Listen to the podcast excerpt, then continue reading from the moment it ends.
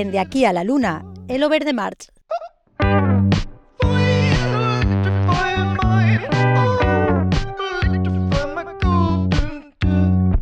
Bienvenidos al nuevo Over the March. Sí, con una semana de retraso, pero por una buena causa. Muy sencilla además. No nos gusta hacer cutrerías. Ya está. Ya lo hemos dicho. A nosotros no nos gusta hacer las cosas así, con el piloto automático. No. Nosotros a esto le ponemos cariñito. Y luego ya podrá quedar mejor o peor, pero con cariño está hecho. Y todo esto, ¿por qué lo quería decir yo? Que me empiezo a liar y ya me voy, soy un desastre. Pues eh, porque nos hemos comido una semana. Nos hemos comido una semana porque hemos estado hasta arriba con las otras cosas de la vida que no son el podcast y que porque por otro lado tampoco son tantas, vamos, no os creáis que tenemos nosotros una vida muy activa. Eh, aquí somos el señor Javier de Junco y yo, eh, viendo películas como locos y diciendo que yo es que no me lo he preparado bien y es que si no me lo he preparado bien no lo hacemos, esperamos un poquito. Y aquí estamos, Javi. Eh, cállame un poquito porque parece que he desayunado lengua en vez de tostas con mantequilla, macho. Y yo, yo creía que íbamos a mentir y a decir que lo que habíamos hecho era esperar que saliera el padrino para poder hacer el over de mar completo. Has preferido decir la verdad. Yo tengo entendido que en el mundo del espectáculo decir la verdad es la ruina, pero... A ver, eh, hubo un intento de mantener ese, esa, esa, línea en, en, Instagram, en Instagram, de, de porque puse, pusimos los, las historias del padrino y tal, pero uf, me parece súper feo engañar a la gente, sobre todo cuando la mitad de la gente que nos escucha son amigos, ¿sabes lo que te quiero decir? O sea, yo es que me van a decir que me van a mirar a los ojos cuando yo me los encuentre sacando al perro o, o, o en el parque con mi, con mi, hijo y me van a decir, Juanmar es un mentiroso, esto no lo sabía de ti. Entonces mmm, eh, me he visto obligado a, a, a, ir con la verdad por delante. No, soy, no somos mentirosos, somos, somos mmm, eh, gente del espectáculo, gente de la farándula, es distinto. Vale, es, vale. Entonces vamos a tener también que, que, ver el tema de la droga, porque hay demasiado poca en este podcast, ¿eh? Para ser gente de la farándula, ¿eh? Yo creo que no... Y demasiado poco dinero también. Estamos, estamos tomando las cosas que no son buenas, Javi. Hay que coger un poquito claro, de todo porque es que si no nuestra vida es demasiado aburrida. La fama, la fama y fortuna debería llegar. Debería si llegar. nos creemos lo suficiente que somos, que somos parte del mundo del espectáculo, quizá el mundo del espectáculo crea que somos parte. Claro, no lo sé. No lo sé, no lo sé. Eh, quizás algún día somos los, los rubios del podcast de cine o una cosa así, ¿sabes? Eso sería un sueño hecho realidad, ¿eh? Claro, o Viuda y Pai, ¿por qué no? Claro, que la verdad que sí. En fin, que hoy no te voy ni a preguntar ni qué has visto últimamente ni nada, porque traemos un, un programa bastante cargadito. Yo creo que, que para hacer un over de march eh, no nos va a quedar de estos cortitos, cortitos. Y si te parece, vamos con la primera propuesta que, trae, que traemos, ¿no? Venga, vamos, vamos. Venga, pues vámonos con Antidisturbios, que es la serie que hemos, le hemos hecho un repaso, una serie española maravillosa de Movistar Plus, con Rodrigo Sorogoyen a los mandos con Raúl Arevalo, Patrick Criado, Vicky Luengo, Alex García, Roberto Álamo. Bueno, un lujazo de reparto para un pedazo de historia. Una radiografía brutal a la sociedad española, a sus mecanismos eh, policiales y judiciales y que nos deja títere con cabeza. ¿Qué te ha parecido, Javi? Primero vamos a brindar por este grupo, que es lo más grande que ha aparecido en mi vida. Porque os quiero. Venga, ¿Eh? a ti. Porque somos el Puma 93. Puma! Y nada puede con nosotros. ¡Dale! Somos una familia. Al final, mejor de lo que te voy a entender yo, tú me vas a entender a mí, nadie. Y una familia, cuando está unida. No me jodas. No me toques. Papi. ¡Ya! ¡Yo lo quería matar! Oye, ahora dormir, ¿eh? Otra vez. No la revienta ni Dios.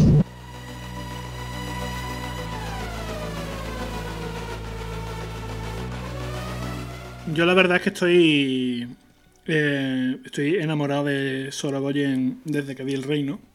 De hecho, fuimos al cine Sí. juntos Sí, sí, y quedamos ¿Puedo- puedo contar encantadísimos. El momento, el momento en el que estábamos eh, Javier del Junco, mi señora y yo viendo la película en el cine y están eh, esa secuencia en la que están todos los políticos de- del reino en un barco y, se regalan, bueno, cantando, no sé, creo que suena de fondo bamboleo, yo sé, una, una canción muy española, y, y- y- y le, le regalan a uno un reloj, en fin, todo muy, tú sabes, como en esa película, todos los políticos, ahí somos los mejores, nos queremos, Con ese, con ese pelo con engominado. ese pelón combinado, ¿sabes? Muy, muy valenciano, muy rollo de corru- corruptela valenciana. eh, Ese son- bañador, pero sonando con de una fondo, camisa sí. abierta, en Y- fin, Y me, ese rollo. y me coge Javier de Junco con la mano derecha y me mira y dice que yo esto es lo más español que he visto en mi vida, vaya guapo. y yo, yo me descojoné, vamos. Sí, sí, yo... Esa sensación de, evidentemente, por desgracia, porque sigo siendo pobre, no he estado nunca en un barco de políticos corruptos, Hmm. pero me da esa sensación al ver esa escena de decir, yo a toda esa gente la conozco, de algún modo. Hmm. Esa gente me la cruzo por la calle, esa gente es real. Todos los que están en ese barco son reales. E- Ese fue el sentimiento de esto es España 100%.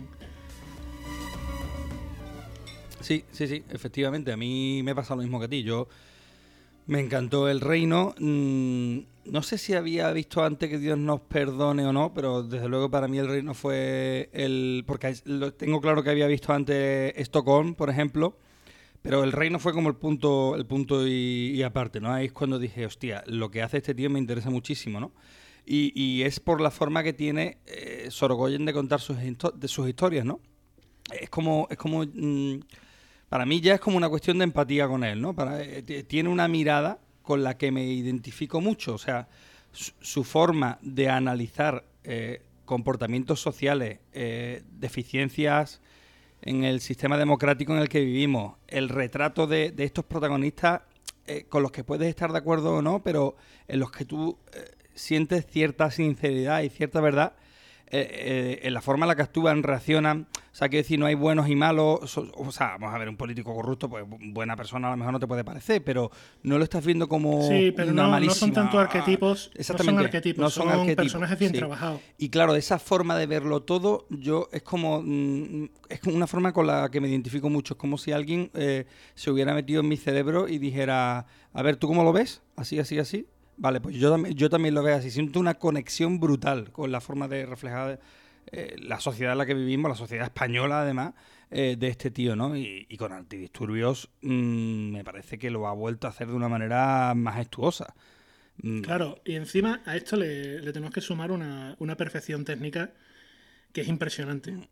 No, no, no se le encuentra mm, ningún defecto prácticamente a esta producción. Una de las primeras cosas en las que me fijé mm, fue que el audio está cuidadísimo, todo se entiende perfectamente. Recordemos la, recordemos la peste, que fue tan criticada porque a los actores no se les entendía. Es una crítica muy habitual en el cine español nosotros somos andaluces, somos de Sevilla, y yo vi la peste y dije, joder, macho, no me estoy enterando, esto es un problema. Y sin embargo aquí, a pesar de que el habla es muy, muy auténtica, muy directa, muy coloquial, se entiende todo perfectamente. Entonces hasta ese punto se agradece que no, no haya ningún tipo de problema técnico, ningún tipo de problema de planificación, de ritmo, de nada que te saque de la historia. Está todo perfectamente hilado para que te metas al 100% en un guion que y unos personajes que son una maravilla. Ujú.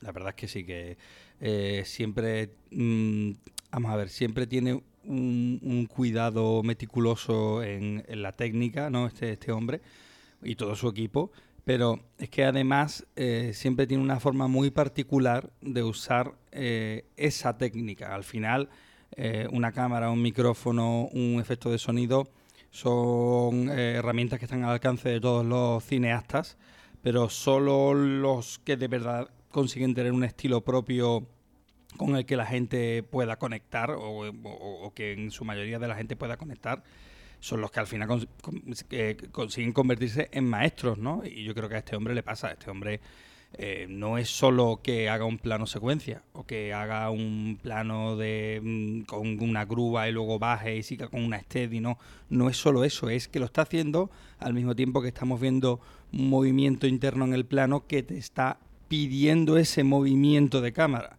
No es voy a hacer esto de gratis, porque ya lo podemos hacer, incluso en, en el cine español ya podemos hacer estas cosas súper guay que hacen los americanos y que no se note que somos, eh, que somos una industria menor al lado de ellos, sino que voy a estructurar esta secuencia para que eh, yo tire a una persona por, por, por, yo qué sé, por una ventana y, y- y en, y en cámara esto tenga sentido y no se vea gratuito y no se vea forzado y no se vea manierista. Yo creo que Sorogoyen, vamos, ya en el reino, insisto, eh, yo flipa, ¿eh?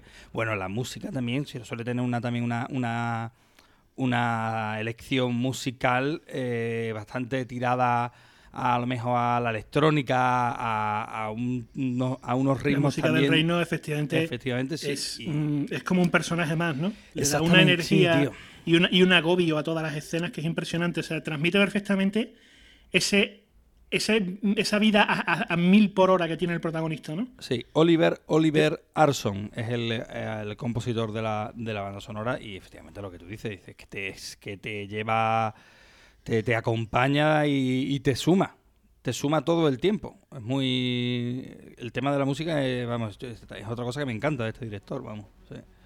Bueno, y date cuenta lo que estabas diciendo de la realización y de que todo tenga sentido. Comenta Sorogoyen que él eh, empieza el primer episodio con un desahucio y esa, ese primer, eh, esa primera secuencia bastante larga y bastante espectacular en la que tienen que sacar a un montón de gente de una casa se hizo con grandes angulares y con, muchísimo, con muchísima cámara en mano para dar una sensación de cercanía, para, para sentirte realmente ahí metido. Claro. Y claro, es un, es un desahucio. Es un momento súper desagradable en el que.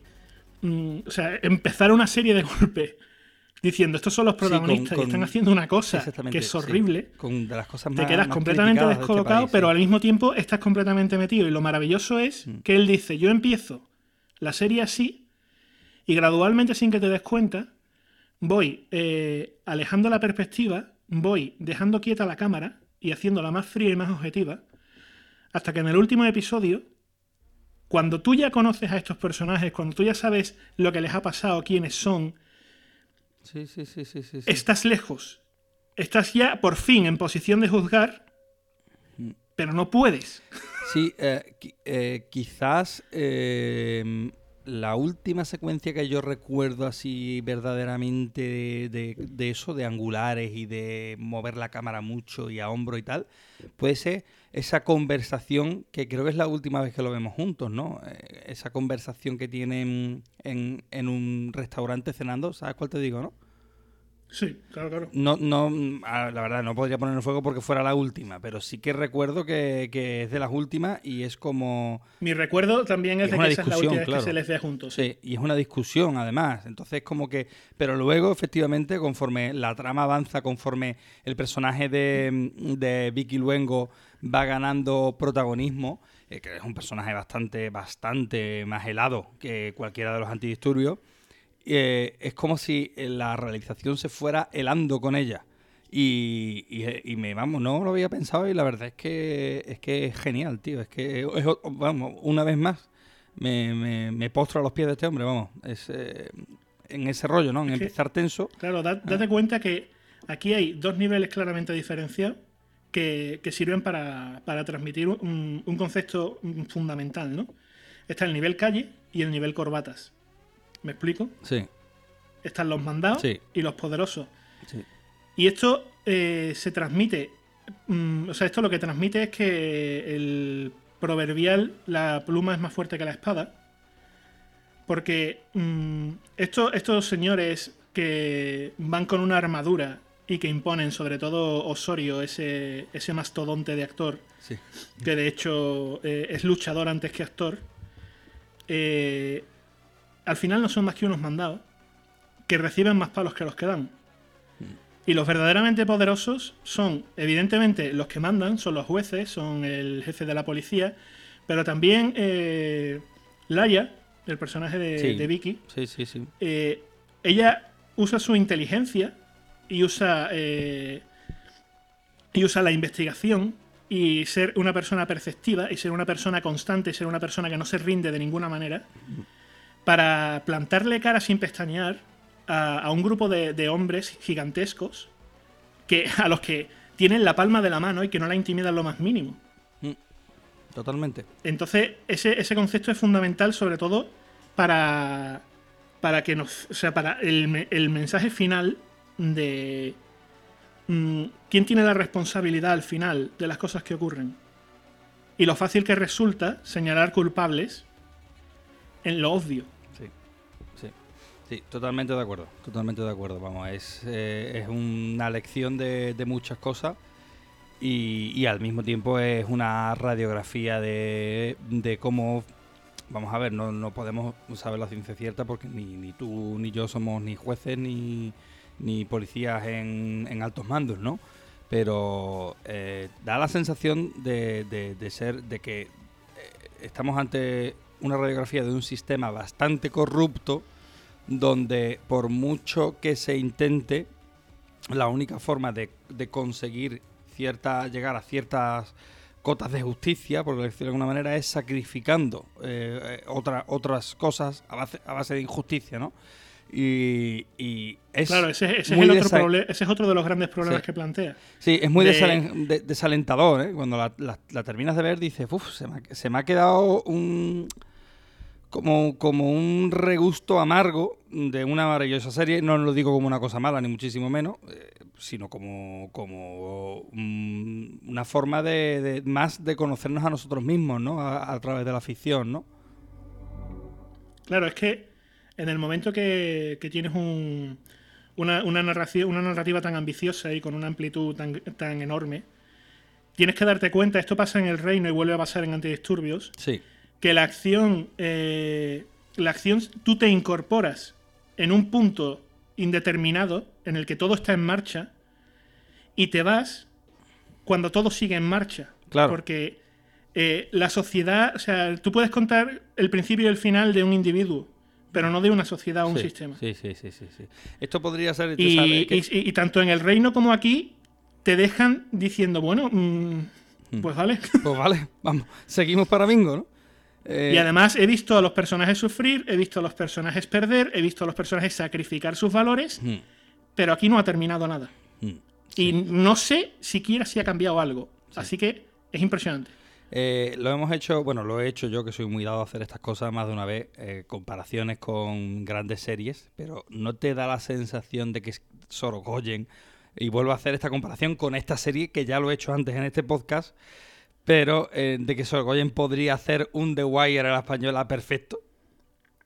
Yo creo que ya lo ha hecho, tío. Sí, Yo ¿no? creo que Antidisturbio es su, es su contribución en ese sentido. Yo quería evitar la O sea, comparación porque somos muy pesados tú y yo. Ya, pero es que no puedo evitarlo y yo creo que a la Pero es gente que efectivamente este rollo. esa manera de acabar Sí. que parece que no ha cambiado nada y que todo sigue, mm, pues sí, efectivamente, allí ocu- ocurrió en The Wire y ocurre aquí. Sí, se rumorea, hay mucho rumor sobre segunda temporada, pero no hay nada confirmado y... y- Él dice, él dice que la serie se presta, lo cual es buena noticia porque a mí me encantaría ver una segunda temporada, desde luego. Sí, yo a mí me encantaría lo que sí que eh, eso, espero que no sea una segunda temporada al uso, ¿no? Eh, y, y engancho con The Wire, o sea, espero que si vemos a estos antidisturbios mm, veamos otras cosas también diferentes a las que hemos visto hasta ahora y, y- y que sigamos y que se siga explorando un poco eh, eso, diferentes estamentos de la, de la sociedad en la que vivimos, ¿sabes? Con esta mirada tan, tan realista y tan trepidante que tienen que tiene de, de- de- de hacer su cine, ¿no? La verdad que estaría muy yo guay, muy yo guay. tengo confianza, confianza plena en, en Sorogoyen y en su guionista habitual Isabel Peña. Pues sí. Creo que además ellos están en posición de elegir y si sacan adelante una segunda temporada será en sus términos y sus términos son calidad. Como seguramente nos puede confirmar eh, nuestra invitada de hoy, que ha trabajado directamente eh, dura- durante la producción de Antidisturbio. Efectivamente, ha sido ayudante de producción y, y bueno, la tenemos a la otra- al otro lado de la, de la línea. Eh, Sandra de la Rosa, ¿qué tal estás? Hola, buenos días, ¿qué tal? Pues muy bien. ¿Y vosotros? Bien, bien, te hemos hecho aquí un, un atraco de, de domingo. No pasa nada. Esto, esto de hecho es un lujazo. Tantas películas de las que hemos hablado y es la primera vez que tenemos a, un, a alguien que estaba ahí en directo, ¿no?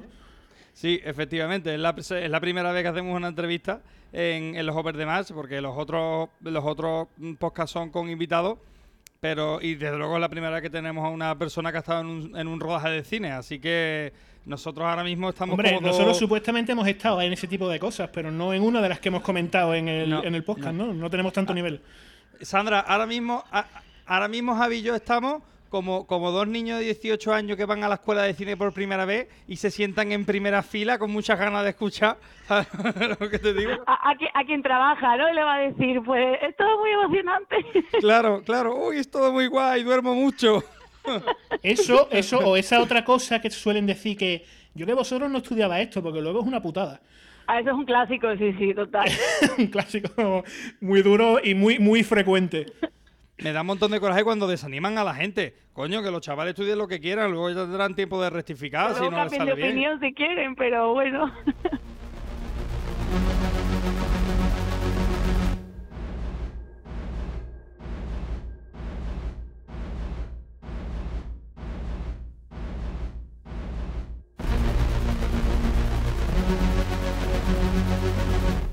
En fin, oye, ¿qué, qué tal ha sido la, la experiencia con, con antidisturbios? Pues nada, en primero muchas gracias por invitarme. También me hace ilusión un poco hablar de, de antidisturbios. Y nada, la experiencia fue genial. O sea, tanto a nivel, creo que sinceramente es lo más grande que he hecho. Es la primera vez, sinceramente, que me escribe gente externa diciéndome, tía, enhorabuena, qué serie, qué buena. Se ha estrenado el Festival de San Sebastián, no sé, siempre es un poco orgullo decir, pues mira, yo he formado parte de eso. Y Hombre, un poco orgullo no, es un gran orgullo el que debes tener, ¿eh? pues sí, y, y nada, la verdad es que tanto a nivel profesional muy bien, porque, hombre, ha formado parte de eso, pero es que a nivel personal también muy bien, porque fueron cinco, cinco seis meses, eh, hicimos todo muy, no nos conocíamos mucho porque el equipo venía, mucho equipo venía de Barcelona, mucho equipo de producción, de cámara venían de Barcelona, entonces, bueno, pues tuvieron que coger a gente que no conocían su equipo habitual, pero desde, desde el primer momento, sobre todo en producción, hubo muchísima conexión entre todos, hicimos ahí como una pequeña familia, que siempre es lo típico que se dice, lo sé, pero de verdad que en este caso seguimos quedando fuera, o sea, he, sacado amigos y no de trabajar así, pues mm, también ayuda mucho. Desde luego es una maravilla cuando es cierto y no parte de la promoción. Claro. que no lo he dicho, pero Sandra ha sido ayudante de producción y, y quería yo preguntarte qué es lo que hace un ayudante de producción normalmente, Sandra. Pues mira, sobre todo organizar y gestionar que todo esté cuando tiene que estar. O sea, pues sobre todo tuvimos dos unidades, entonces en el momento que tienes dos unidades tienes que coordinar a todos los equipos para que cada uno sepa dónde tiene que estar, tienes que tener los permisos de rodaje, eh, hablar con actores, que les venga bien la fecha. eh, Comerte algún marrón, ¿no mucho- mu- algunos o muchos, porque luego aunque lo tengas todo organizado y cerrado, eh, a diario surgen mis problemas, el día que no te tiene que llover te llueve, eh, alguien se pone malo, eh, se rompe un equipo, entonces tienes que tener siempre estar solucionando problemas, básicamente solucionar problemas a diario y tener a todo el mundo organizado, claro, un equipo tan grande en el que hemos tenido a veces eso, dos unidades rodando a la vez, todo exteriores en Madrid. Claro. Todo, o sea, es que solo hubo un momento que la comisaría, aparte un poco de la comisaría, formamos como una especie de plató en una nave abandonada, pero bueno, al final eh, no es un plató tampoco, entonces tienes que habilitarlo todo para que parezca un plató, pero eso Claro. fueron cinco días. Claro. El resto ha sido todo exteriores y bueno, organizar y gestionar y coordinar todo eso. ¿Y este, ¿Y este rodaje cuánto duró?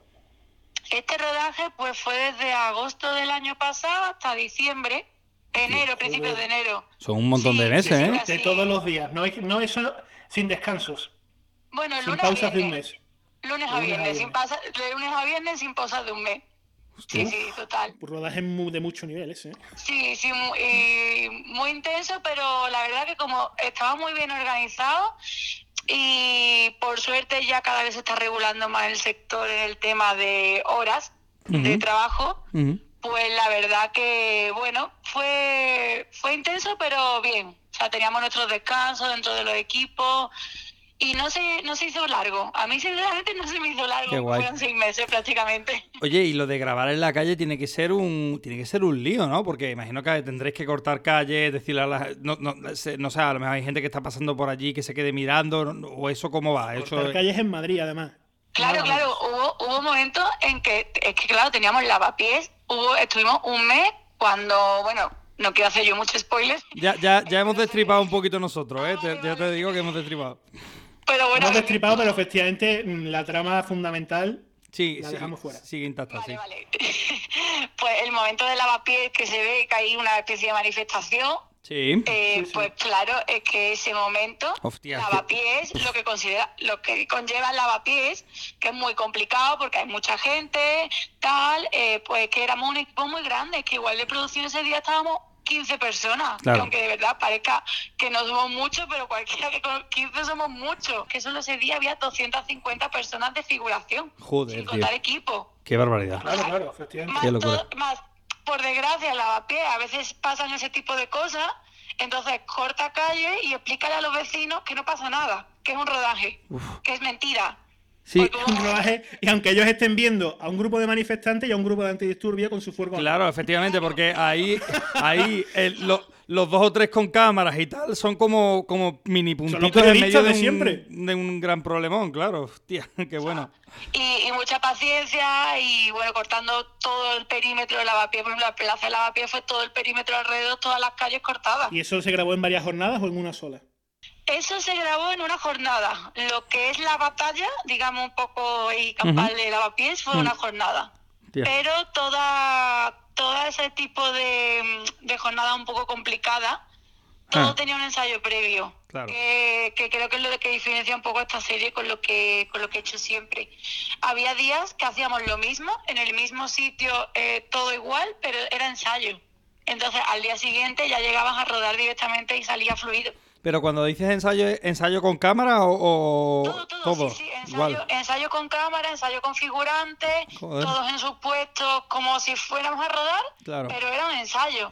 Qué bueno. Tanto ahí como en como en la batalla, en la otra que En la final, ¿no? Digamos. En la final del la- Bernabéu. Sí, sí, sí. Eso fue todo tal cual, eh, con especialistas, con humo, con efectos especiales, fue tal cual ensayo. Hostia, es que... es Entonces, que... eso hace mucho. Mm. Oye, ¿y de qué presupuesto estamos? Para hacer todo esto, ¿de qué presupuesto estamos hablando? Pues el presupuesto total, sinceramente no lo sé. Pero yo sé que ha habido capítulos cerca del millón de euros. Pues han cundido, ¿eh? Han cundido bastante porque. O sea, esperaba que me dieras cifras más elevadas, la verdad. Presupuesto total no te sé, pero yo lo que escucho, porque claro, yo eso, esa información pues no tengo mucho acceso, la verdad. Pero pero a nivel de lo que yo he escuchado acá, pues un millón de euros, ¿eh? a veces capítulo. Oye, ¿y qué tal Sorogoyen? ¿Cómo, cómo es currar con él? Porque aquí en este Pues- podcast, en este podcast somos Sorogo- Sorogoyen lovers, ¿sabes? Estamos a muerte con él, vamos. Totalmente, totalmente nos encanta, vamos. Pues muy bien, la verdad que diré que es un director bastante tranquilo. O sea, nunca le verás un, así un mal gesto, muy tranquilo, muy bien con el equipo, creo que ha intentado hacer equipo, sobre todo muy bien con los actores, me parece que lo que hace con los actores es maravilloso. Eh, hace que ellos, o sea, es que entre los actores en el, en el rodaje parecían que eran un grupo de verdad antidisturbios, porque estaban todo el día juntos, todo el día haciendo, ¿sabes? Hicieron como mucha piña, él habla mucho con ellos antes de cada escena. Me parece que está abierto a escuchar opiniones cuando se está rodando y, y lo tiene todo muy, lo tiene todo muy en la cabeza, muy organizado. Un coquito, que- vamos. Tiene pinta de coquito. sí, sí. Sí, sí, Creo sí. que es un, un prodigio de, de lo, que, lo que tiene en la cabeza y, y se ha visto, o sea, Qué bueno, ha qué sido bueno. muy, muy guay verlo. ¿Y cómo ha sido? Porque yo imagino, claro, tú lo, estarías viviendo y estarías diciendo, hostia, vaya guapo esto que estoy haciendo, ¿no? Y además, sí, como tú dices, la, a nivel personal también ha, ha molado, pues el doble, ¿no? Pero eh, ¿tú te lo imaginabas conforme lo ibas viendo? ¿Te lo ibas imaginando un poco en la cabeza o te has sorprendido también al verlo en, la, tele ya de tu casa, ¿no? O bueno, donde lo vieras, no sé si lo, visteis juntos o cómo. No, lo, vivo ya cada uno en su casa porque claro, como ya ha pasado prácticamente un año, claro, los que vivimos en Madrid pues sí podemos quedar, pero claro, por ejemplo mi jefa eh, está en Barcelona, entonces Claro. claro. mucho equipo lo que te he contado está en Barcelona y no pudimos hacer un estreno en Madrid porque la verdad que éramos de todos sitios. Eh, nos reunimos para la serie. Sí, y además el coronavirus estaba a muerte cuando esto... Claro, o Mm. sea, exactamente. Fue como cuando lo ves te sorprende de, uy, eh, he rodado con 500 personas, ahora me parece raro, ¿sabes? Pero pero muy bien, o sea, porque yo había cosas de plano secuencia que si estás allí, que es en exterior que bueno, lo puedes ver en el combo, en la cámara, en las pantallas que tenemos por allí, pues bueno, te, ahí te haces una idea de lo que estás grabando. Mm. Pero, pero hay escenas en las que lo, lo malo de, de ser de producción, que a veces estás en la oficina y no lo ves. O sea, hay veces que... Hay veces que Vaya tela, es tan cerca pero tan lejos. Claro. Claro, es como sé que ahí al lado se está rodando algo que, pero no lo estoy viendo, sobre todo los interiores y tal, porque no lo no puedes verlo todo. Claro. Entonces, claro, cuando ya lo ves todo eh, montado, lo que has organizado y tal, pues hay cosas que la verdad no o no me imaginaba, pensaba que era otra cosa y te sigue sorprendiendo cuando lo ves, aunque estés en el rodaje, pero tampoco lo podemos ver todo. Entonces, esa parte, esa parte es bonita, luego verlo y decir, ay, pues mira cómo quedó. Claro, te ilusiona también, ¿no? Hostia, qué guay, cómo quedó tal, no sé qué. Algo, una mejor una secuencia que tú has preparado, pero no, luego no has visto ejecutarse. Y, y, luego, qué guay, qué guay, qué guay. ¿Y alguna anécdota chula que, que, que quieras destacar del, del rodaje o de la producción? Pues, anécdota sobre todo era la continua preocupación de, de los pobres vecinos de Lavapiés. O sea, sobre todo cuando iba la, la, la furgona de Nacional al lado de la corrala, había jaleo, sacaban a uno, que se empezaban a asomar los vecinos, gritando, y nosotros, no, no, es, es- es una, es una serie, es una serie, no se preocupe. Había vecinos que llamaron incluso a la policía. Venga Nos ya. plantó policía de verdad. Llamaron a la policía porque dieron a la policía. No- cuidado, ¿eh? Claro, porque veían follón en la calle y no, a lo mejor después ya llegaba la furgona, pero claro, organizando, veían follón y, y, y a veces se nos, se nos acercaron policías de verdad que estaban por la zona con un poco así a beta, policía nacional. Oh, tío, bueno. Pero era como la, la eterna preocupación de los pobres vecinos de Lavapiés de, no, tranquila señora, no pasa nada. Pero esto, vamos a ver, que hemos vuelto al siglo XIX, que la gente se lanzaba y linchaba al villano de la obra de teatro. Por abusar de la pobre huerfanita. ¿o qué? Y yo, esto es como. Esto es como. Esto es como cuando Jackie Aprile lo paraban por la calle en New Jersey y le decía, deja tranquilo ya a Tony Soprano y que te vamos a dar de hostia, ¿sabes? Decía que yo, por favor. Bueno, a Jackie no, a Richie, a Richie, perdón. Sí. Richie. Eh, Además, lavapiés, lavapiés, la policía, bueno, ya sabéis. sí, sí, sí, sí, claro. Al principio no era muy, muy bienvenido hasta que era como, no es una serie, señora, tranquila. Yo me estoy montando mi película en plan de que sacan a un actor esposado y hay un vecino allí asomado a la ventana. Sí, llévatelo, que el otro de los días le vi robándole la cartera a uno, no sé Sí, qué, sí. ¿sabes? Ya era hora, ya era Ya era hora. hora, sí. Y luego a veces también se nos colaba gente que, que no era extra y se ponía allí también un poco a manifestar. y dice, venga. Claro, sí, sí. sí, el típico que empatiza con todo. Por- vosotros porque estéis luchando por esto, pues yo también. Venga, vámonos aquí.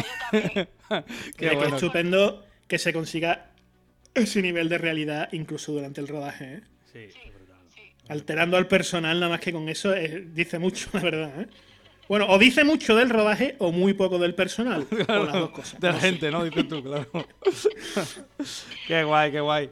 Eh, Javi, ¿tú tienes alguna pregunta más para Sandra? ¿Tienes algo por ahí apuntado? Eh, sí, eh, ¿cuándo nos vas a enchufar al próximo rodaje? Claro, básicamente. Puedes contestarnos, puedes contestarnos off the record, no te preocupes. Claro. Vale, vale, luego, luego cuento, luego Luego te cuento, Luego te mando a la mierda. Oye, Sandra, ¿en qué, ¿en qué estás currando ahora? Lo digo por, por saber cuándo tenemos que volver a llamarte. Pues mira, ahora me he incorporado hace poco a la cuarta temporada de Estoy Vivo. Ajá. que le quedan de televisión española, que le quedan unos dos meses de rodaje. Y nada, y ahí me he incorporado hace poquito.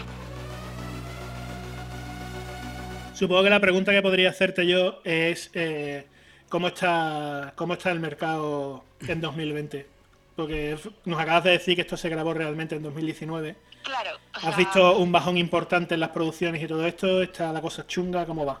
Sí, o sea, ha sido chungo. Desde, claro, durante el COVID, obviamente nada. Luego, después, cuando empezaron a abrir un poquito, se hacía alguna publi pequeña en Madrid, pero de un equipo que normalmente pues eran, no sé, 60, 70 personas, eran 20. Claro. con lo cual era muy complicado. Y luego en verano remontó, en verano se rodó muchísimo, durante julio, agosto, septiembre se rodó todo lo que sé que, porque hubo muchas series que empezaron en enero y se pararon en marzo, se quedaron a media. Con lo cual en verano, digamos que se terminó de, de rodar toda esa serie, mm, películas que se habían quedado paradas por la pandemia. Luego ha habido un poquito de bajón otra vez, porque claro, luego nos metimos en Esta segunda ola. octubre, noviembre, claro, que no sabíamos muy bien qué iba a pasar. Yo que a veces también trabajo aquí en Publi en Madrid, pues muchos extranjeros que vienen a rodar aquí no venían los serbios extranjeros, con lo cual eso generaba mucho empleo. La pública además pequeña. Luego en noviembre remontó con Navidad y ahora, por lo que estoy escuchando y tal, parece ser que en enero y febrero viene fuerte. O sea, que Ah, es buena bien, noticia. bien. Y parece que todo se vuelve un poco a reactivar. Es que había mu- o sea, no es que no hubiera trabajo, ahí había un montón de series que iban a empezar a rodar. Entonces todos esos proyectos se han quedado paralizados. Claro. Entonces, esto va a ser un poco, va a ser un poco que se va a romper el dique y va a llegar la inundación, ¿no? En enero, sí. febrero. Bueno, Javi, que lo mismo, Bueno, Javi, mientras todo que sea lo eso- mismo podemos ir a hacer café, Javi. Prepárate, ve preparando la cafetera. Venido para acá que enero y febrero viene fuerte. Bueno, pues Entonces yo desde luego. que, que nada, que esto remonte y yo creo que sí, que ya, ya empezamos a ver un poco la luz. nada, que estoy ahí con el apuro, que no te quiero tener liado to- toda la mañana, porque nosotros, no, no, no, no nos digas eso que somos unos frikis, Sandra. No digas eso que empezamos y no terminamos. Tienes que cancelar la comida con tus amigos, tienes que cancelar el domingo entero. A ver. Echamos aquí un día entero, 24 horas de podcast. Sí, sí, hombre, Sí, sí. verás, alguna vez que, que vengas por Sevilla, o bueno, si nosotros fuéramos a Madrid alguna vez, lo que sea, pod- podría estar guay a lo mejor hacer uno con un invitado. Ya lo podríamos plantear, lo podríamos plantear, ¿sabes? En plan. Vamos, con un invitado que serías tú, obviamente, quiero decir, ¿sabes?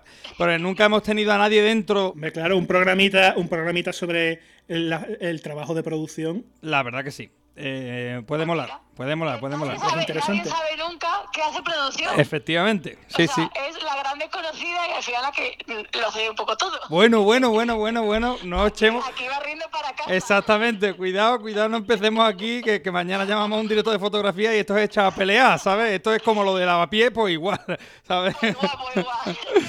Bueno, que, que muchísimas gracias, Sandra, de verdad te lo digo. A vosotros, a vosotros. Un besazo, gracias. Un beso, hasta luego.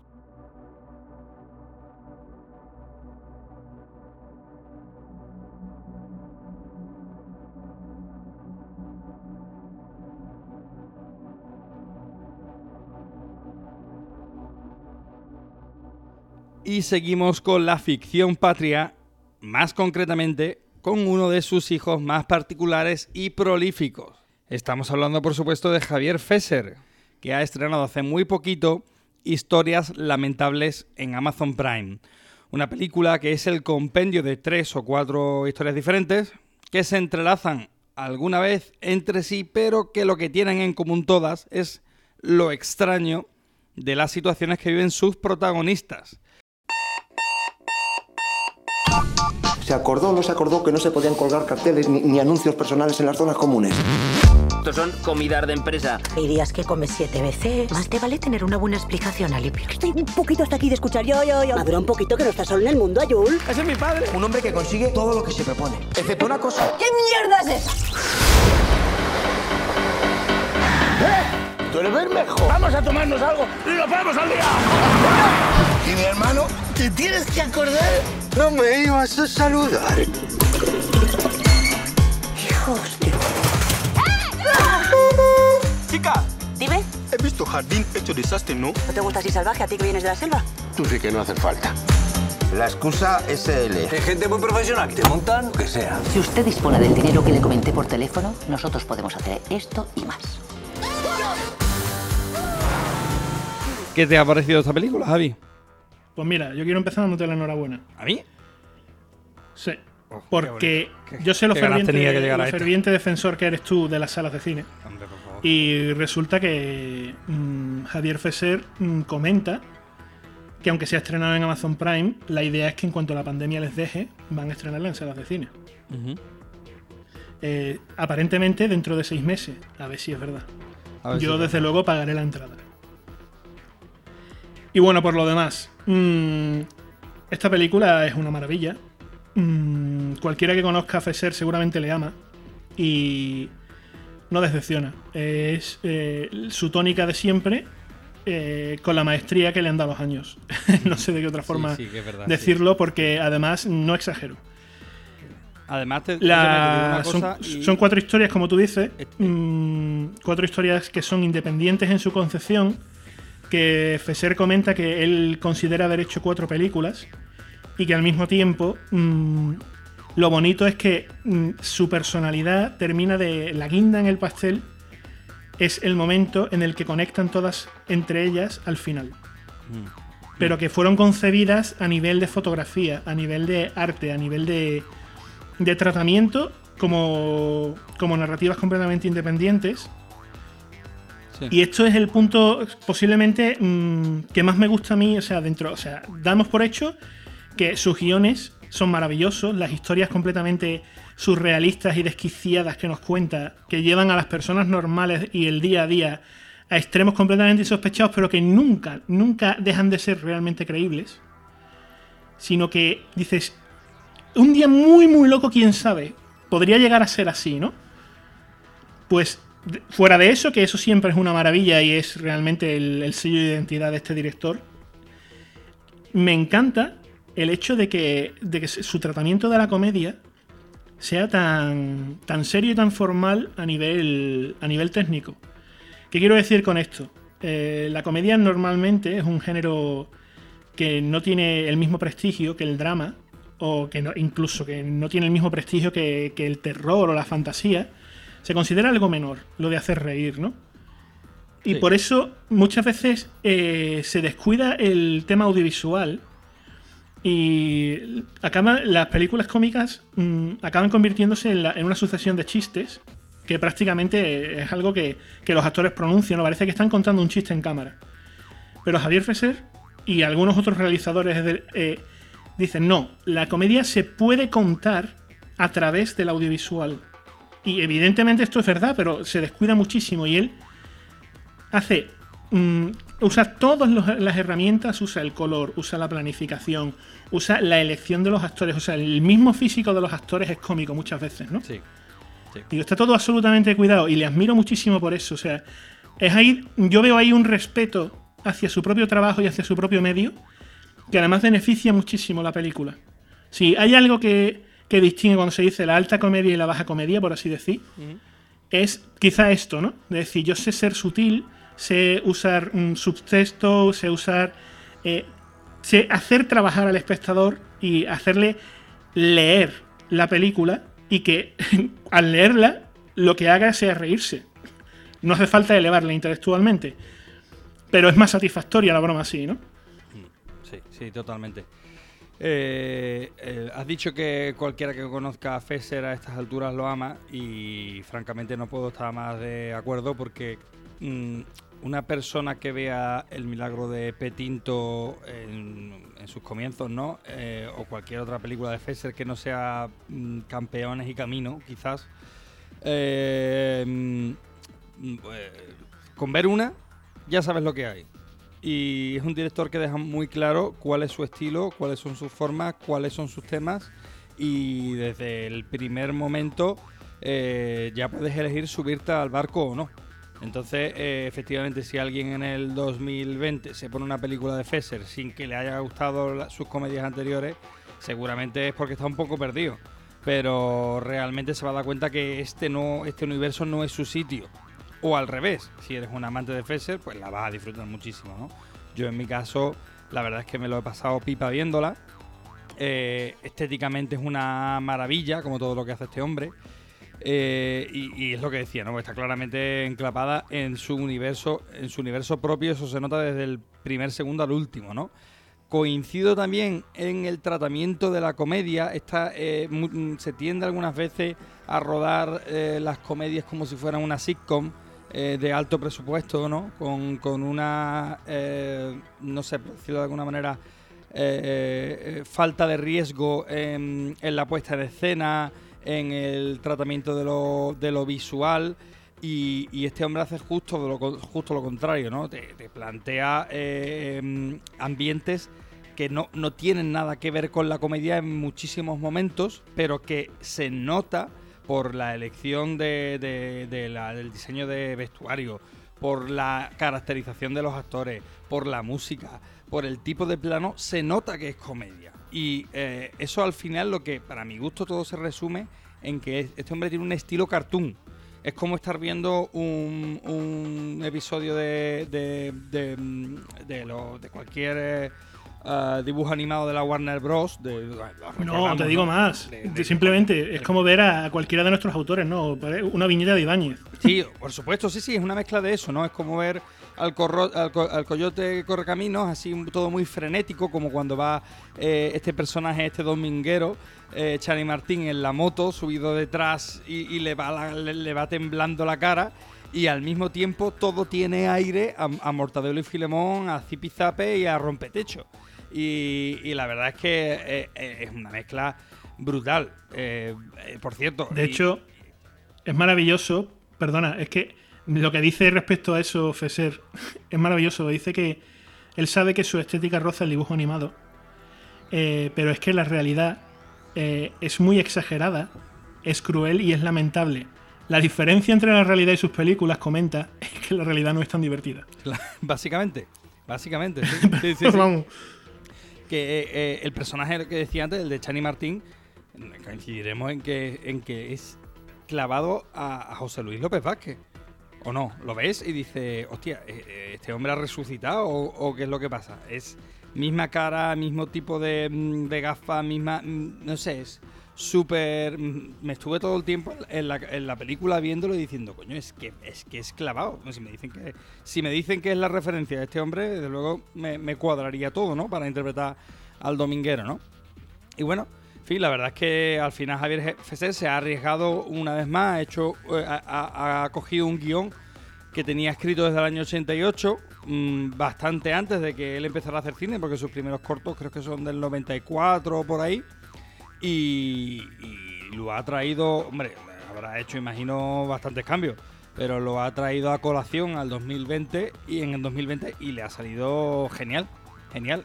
Y, nos hacía falta, ¿eh? nos hacía, falta, en un año tan horrible como este sí, sí, que nos hicieron reír de esa forma, tío. Y, te digo una cosa, eh, mm, podía haber sido muy cómodo eh, haber intentado seguir por la línea, mm, eh, por el drama melancólico, el drama con risa, la dramedia, de que, fue un poco Campeones, que a mí es una película que me encanta.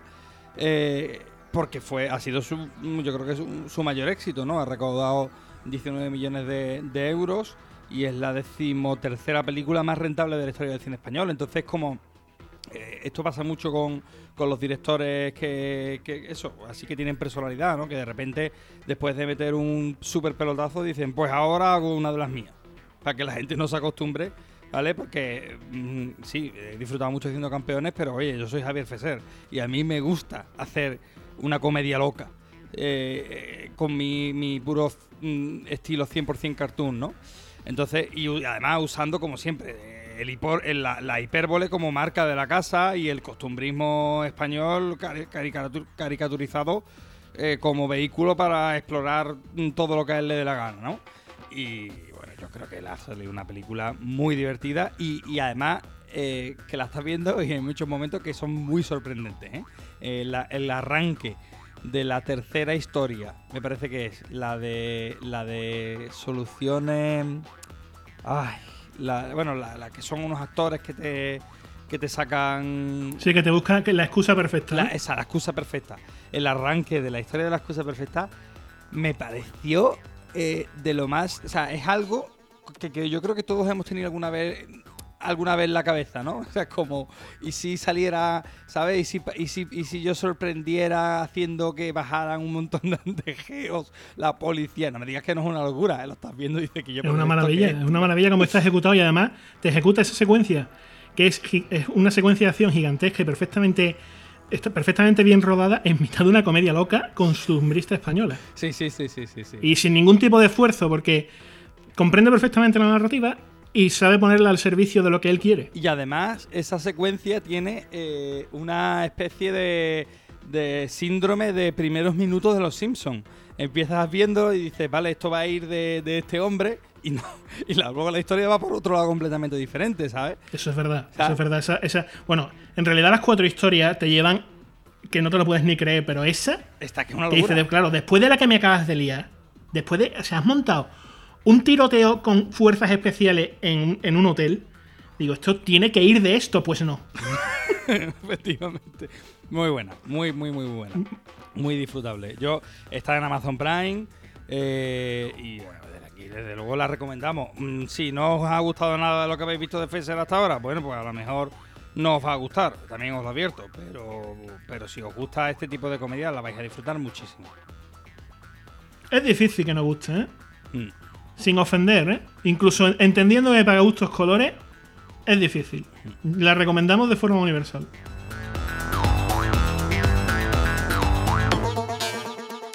Nos alejamos ya de la península, pero no abandonamos Europa. Y es que vamos a hablar de una película sueca que podéis ver en Filming, que ha sido un descubrimiento para nosotros dos y que se llama Border. Cuando era niña creía que era especial. Pensaba todas esas cosas sobre mí. Pero luego me hice mayor y me di cuenta de que solo era un ser humano.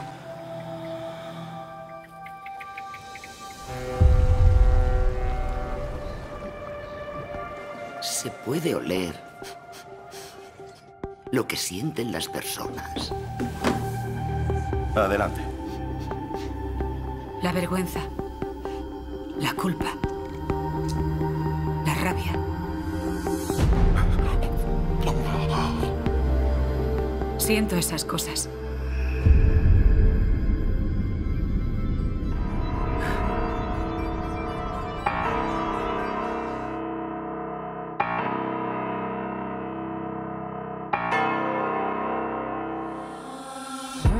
Lo primero que quiero agradecer es eh, a Alberto Moreno, amigo y oyente del programa, por recomendarme esta película del año 2018 dirigida por Ali Abasi, en la que conocemos a Tina, una agente de aduanas con una eh, apariencia poco común, con una eh, habilidad extraordinaria para oler el mal, por decirlo de alguna manera, Oler los sentimientos de las personas, Sí, en realidad. y que de repente conoce a Bore, un hombre con el que comparte muchas cosas y con el que siente una conexión instantánea. Así que, mm, eh, bueno, ya a mí me ha encantado y yo creo que a ti también, ¿no, Javi? A mí la verdad es que me, me ha llegado mucho esta película y creo que es en gran medida por lo que ya comentamos en este podcast eh, hablando de El planeta de los simios, ¿no? Lo fundamental es que este director mm, afronta el hecho de mm, lo diferente con de la forma más efectiva y desgraciadamente también la más valiente y no debería ser la normal, pero parece ser que es un riesgo que muy poca gente se atreve a, a tomar, ¿no? Que es ponerse de verdad en la piel de- de- del que es, entre comillas, diferente eh, y desafiar la normalidad. También, entre comillas, ¿no? Porque, como él mismo dice, eh, personajes como Tina o, o Bore mm, se han usado montones de veces en las películas como como, eh, un como villanos, ¿no? Como un freak, como una como una como algo exótico, como algo extraño. Pero él dice que lo atractivo, en su opinión, es meterse en el en meterse dentro de ellos y eh, ver cómo piensan, cómo sienten y cómo experimentan la historia que nos está contando, ¿no? Incluso dice, y este es como. Esto es como el. esto es como el cierre, ¿no? De. me- e- él comenta que le parece sano hacerlo así. Y que incluso si no lo fuera, en cualquier caso, es más. eh, le resulta fascinante. Y estoy de acuerdo. Pues la verdad es que sí, tío. Es una, una película maravillosa. eh, es una película que hace un ejercicio durante todo su, su metraje de, de poética de lo grotesco. O sea, estás viendo cosas que eh, a priori no son visualmente... Deberían ser repulsivas, digamos, ¿no? Sí, atractivas. A priori. Sí, sí, a priori. Pero luego eh, están, están tratadas de una forma muy bella, ¿no? Eh, esa pareja eh, corriendo desnudos por, por, por medio de, de- de un bosque en, en Suecia, ¿no? Y, y- y lo ves y dices, ay, que no, pero es, es muy bonito, es, es muy bonito, ¿no? Eh, Claro, es- todo, todo radica en la sensibilidad Sí. con la que quieras tratarlo. es una... Y, todo, y, y- y en la manera en la que puedas conectar con ellos emocionalmente. Y Tina, Mm. Pese a su apariencia grotesca. pero es, es transparente. En cuanto pasas cinco minutos con ella en la película Sí. y no hace falta más, Sí.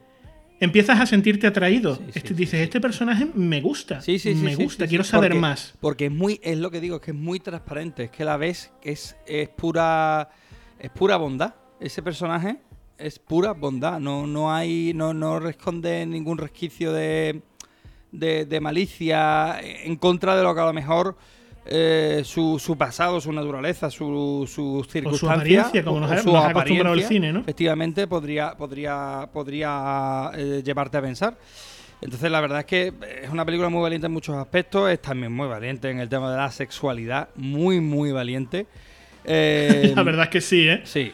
o sea, tenemos por un lado a Marvel, que mm, se las ingenia para no estrenar en 10 años. Es simplemente una película protagonizada por una mujer. Sí. Y, y en el otro extremo tenemos a gente haciendo Border Sí. y básicamente yendo a donde les da la gana. Sin pedir permiso ni disculparse, Mm. como corresponde.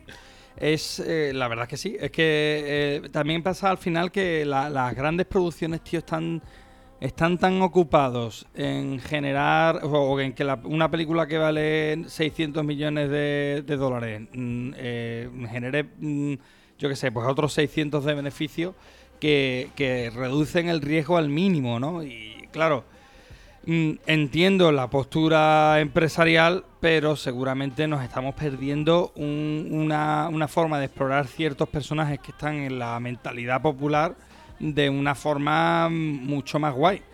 Eh, en fin, tampoco nos vamos a tirar ahora o por sea, aquí, pero... Y de hecho, mm, dicho eso, date cuenta también otro, otro factor que, que se agradece mucho en esta producción es que, eh, aunque el género podríamos decir que es fantástico, mm, dice, eh, dice su director que él ha buscado un enfoque que, se, que es muy distinto al de, por ejemplo, Harry Potter, ¿no? Sí. en el que eh, en una saga como la de Harry Potter nos vamos a un universo que sabemos que no es el nuestro. Dice, es verdad que Harry Potter transcurre en, en nuestro mundo y transcurre incluso en, en los años en los años en los que estaban escritos los libros, en los años en los que estaban ocurriendo la- los actos, ¿no? Sí. Pero tenemos que irnos a, un- a una realidad paralela con su propia política, sus propias, sus propias, su propia problemática, su Mm. propia forma de vivir. Y él dice, no, yo esto lo veo, no lo veo como. Yo lo veo como una expansión de la realidad. Mi, mi manera de plantear este, este tipo de historias es mm, irme a nuestro mundo un poco más. Sí. A- darle un giro a nuestro mundo. Es interesante decir que está basado en un relato. Ahí del- ahí va yo ahora mismo, amigo. Es que, es que es verdad que Ali Abasi hace un trabajo maravilloso, pero claro, todo esto viene dado un poco ya, un poco ya servido en bandeja por, eh, por, por este hombre del que vas a hablar tú ahora mismo, ¿no? Cué- Cuéntanos.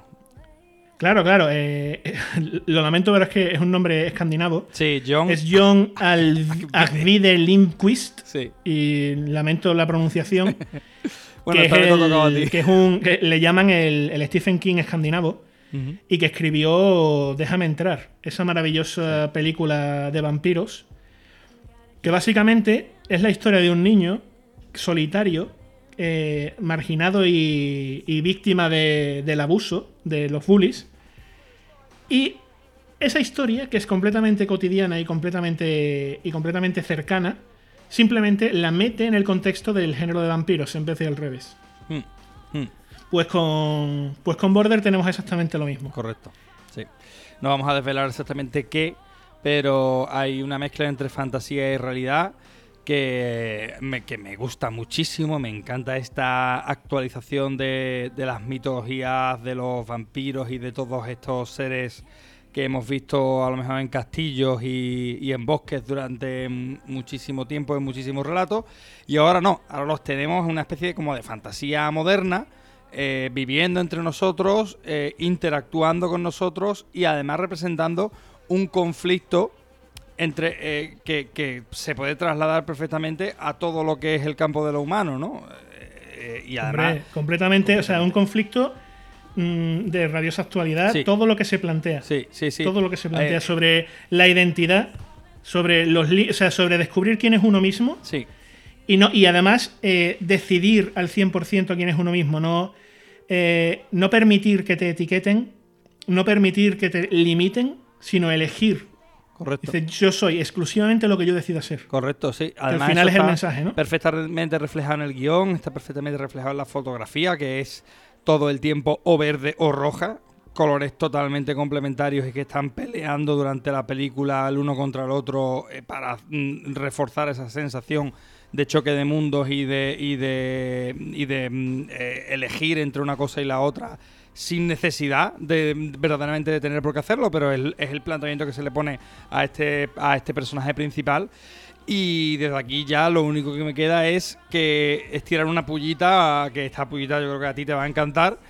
Y, y esto es ver, que esto es eh, esto es eh, em, hacer buena fantasía moderna y no hacer una ida de olla excesiva como lo que le pasó a David Ayer con Bright, que también es un intento de fantasía Uf, moderna uf, que no me plantea hagas hablar, macho. Claro, que plantea en Bright se planteaba una idea interesante, esta, esta convivencia entre humanos en un futuro entre humanos y, y- y seres mitológicos y tal, pero que, claro, se, se- se convirtió en una, en una película muy excesiva, ¿no? Y en el extremo opuesto y está, está Border, que es una película seria, que habla de muchos temas farragosos, que mezcla fantasía, thriller, eh, pedofilia, amor, xenofobia, aceptación de uno mismo y tal. Y que, que son muchas cosas que trata y que las que trata y que las hacen muy, muy bien. En fin. Aviso eh, navegantes, aviso navegantes. La presencia de la pedofilia es una investigación policial que la persigue. Sí. sí, no sí. se trata mm, de que vayáis a ver mm, ningún tipo de horror No, en, la- no, en no, pantalla. no, no, no. Ah, se insinúan situaciones horribles, pero no se, no se presencian. No, y además a mí, vamos, yo soy el primero que no... Ahora mismo tengo un niño de un año y pico. No, no estoy yo para ver películas donde se presencien cosas de Sí, sí. pedofilia. verdad. Importante aclararlo, ¿no? Sí, sí, sí, sí. Así que bueno, eh, desde aquí la recomendamos encarecidamente. Está en filming, se llama Border y bueno, esperemos que, que la disfrutéis mucho, mucho.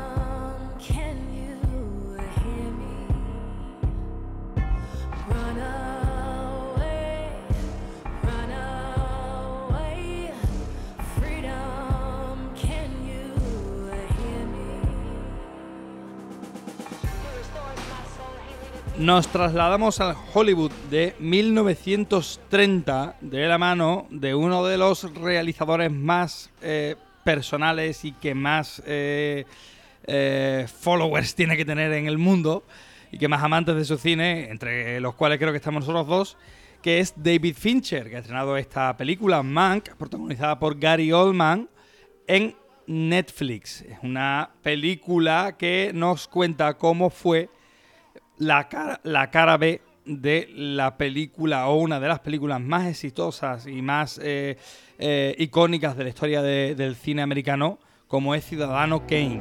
Mank, it's Orson Welles. Of course it is. I think it's time we talk. What is it the writer says? Tell the story you know. Hello, everyone. Make yourself to home, Mr. Mankiewicz, or shall I call you Herman? Please call me Mank. Mank. Mank. Mank. Mank. This is Herman Mankiewicz, but we're to call him Mank. Mankiewicz. Herman Mankiewicz, New York playwright and drama critic, turned humble screenwriter, Mr. Hearst. This is a business where the buyer gets nothing for his money but a memory. What he bought still belongs to the man who sold it.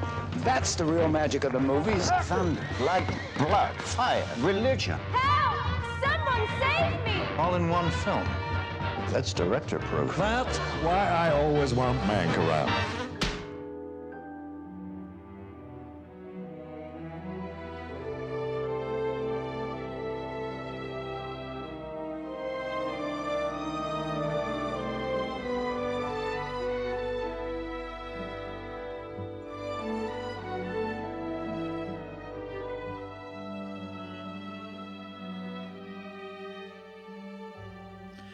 Mira, tío, a mí me ha parecido, eh, en primer lugar, lo que tú has dicho, ¿no? De David Fincher seguramente es un realizador de esos que a los cinéfilos más puros y más académicos mm, les exaspera cada vez que escuchan a alguien decir, a mí es que me encanta David Fincher. Digo, sí, tío, David Fincher eh, es un director muy amado y muy comercial, pero yo creo que merece, merece nuestro amor pleno, no como mm, otros directores apellidados Nolan. Y ahí concluye mi crítica gratuita diaria a Christopher Nolan. Bien, seguimos.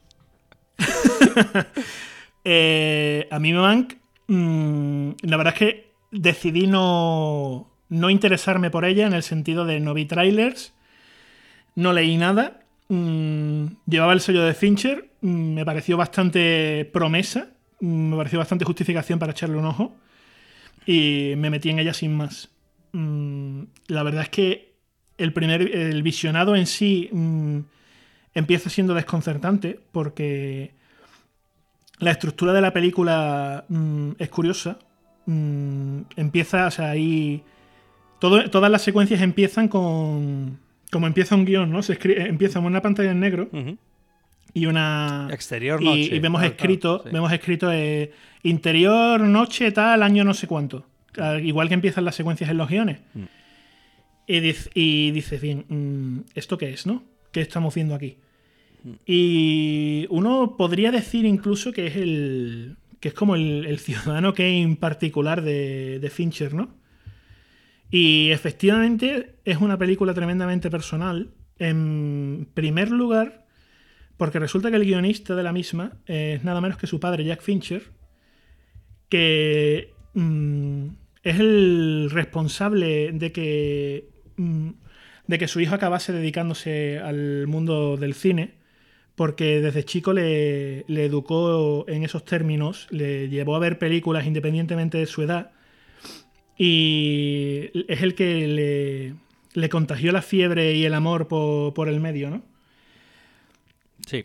Y aunque era su padre una persona, mm, un periodista de, un periodista de cine que era muy profesional, que siempre se informaba y que buscaba ser objetivo, era un hombre que, por, por, por ejemplo, mm, cuando le preguntaba, papá, mm, ¿son los Beatles la- la- el mejor grupo de música del mundo? Él decía, bueno, te voy a presentar mm, todas las perspectivas al respecto, ¿no?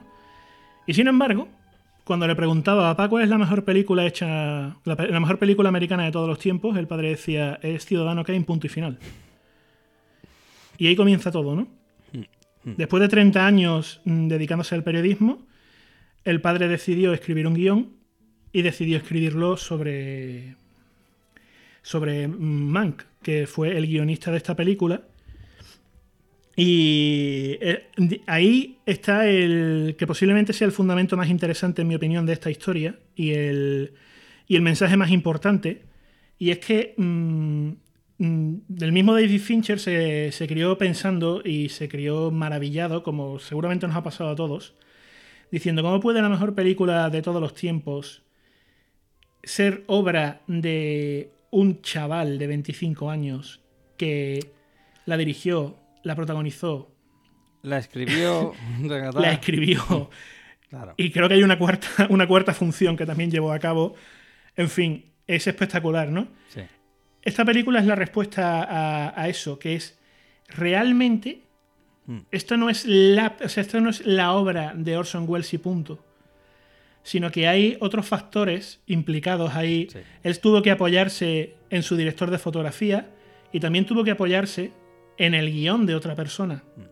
Eh, sí. Porque realmente el guion no es suyo. Claro. El guion es de Mank. Esto es una Y cosa que pasa nos mucho, cuentan, tío. ¿no? Esto, esto es una cosa ¿Qué? que pasa. Que digo que esto es una cosa que, pa- que pasa demasiadas veces en, la, historia del cine y, bueno, incluso de la cultura en general, ¿no? Cuando de repente eh, se dice mm, lo que tú has dicho antes, ¿no? Los Beatles son la mejor banda de la historia. Vamos a ver, sí. eh, fueron muy rompedores, eso es innegable. Son, son canciones que siguen sonando y, y- y suenan que son una delicia.